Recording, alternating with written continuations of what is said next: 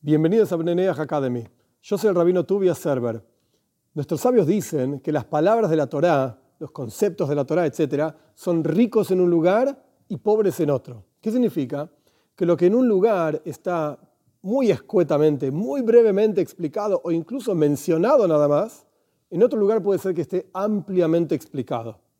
Porque uno no puede explicar ampliamente todo en todo lugar, pero tampoco se puede aludir a cada cosa sin explicar nunca nada.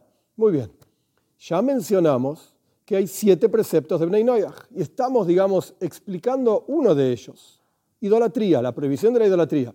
Pero ya explicamos varias cosas al respecto de la idolatría. Entonces, ¿cómo es la cuestión? Es un precepto, son muchos preceptos.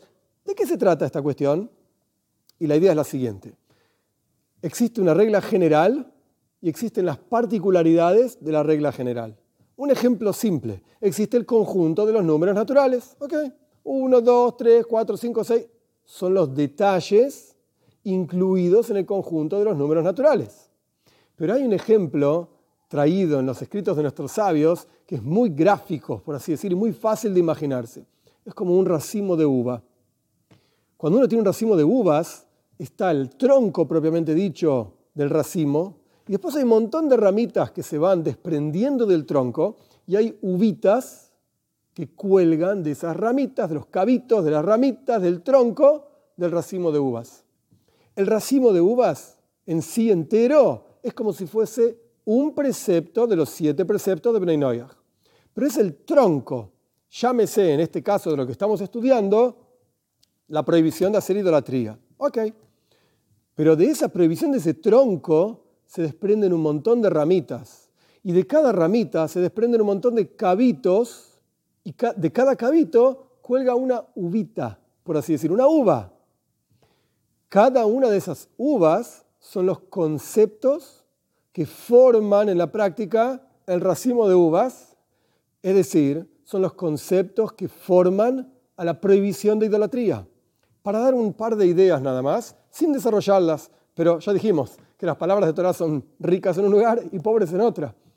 Y la idea es la siguiente, las ideas son las siguientes. Nuestros sabios dicen, por ejemplo, que todavía no estudiamos quiénes son nuestros sabios, pero nuestros sabios dicen, toda persona, ya dijimos, que se enoja es como si hiciese idolatría. Ok, ya lo explicamos toda persona que cambia sus palabras, te dice una cosa, pero después hace otra, no cumple, no es fiel a su propia palabra, es como si hiciese idolatría también, porque esa persona está como diciendo, yo tengo poder por sobre las situaciones que ocurren. Yo te digo una cosa, vos te quedaste esperando lo que yo digo, y al final eso no pasa. Hmm. Yo tengo el poder, no Dios, yo. Nuestros sabios dicen, por ejemplo, toda persona que es soberbia, arrogante, egoísta, es como si hiciese aboidazara, idolatría, que es la palabra en hebreo para idolatría, abodazara, un trabajo extraño, más profundo todavía. ¿Por qué se llama la idolatría trabajo extraño? Abodá es trabajo en hebreo, zara es extraño, porque es un trabajo que es extraño para la persona. Es decir, esto es algo muy sutil y profundo toda persona que Dios lo crea le da una misión. Y su misión es ir en el camino de Dios, ser recto, ser honesto, etcétera, con todos los preceptos de Bnei Noyaj, etcétera. Buenísimo. Pero si la persona hace algo que es extraño para la naturaleza de la persona, esto es idolatría.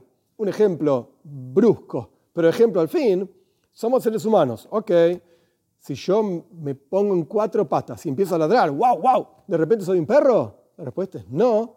Estoy, haciendo, estoy comportándome de una manera extraña a mi propia esencia. Esto, sutilmente hablando, se llama idolatría.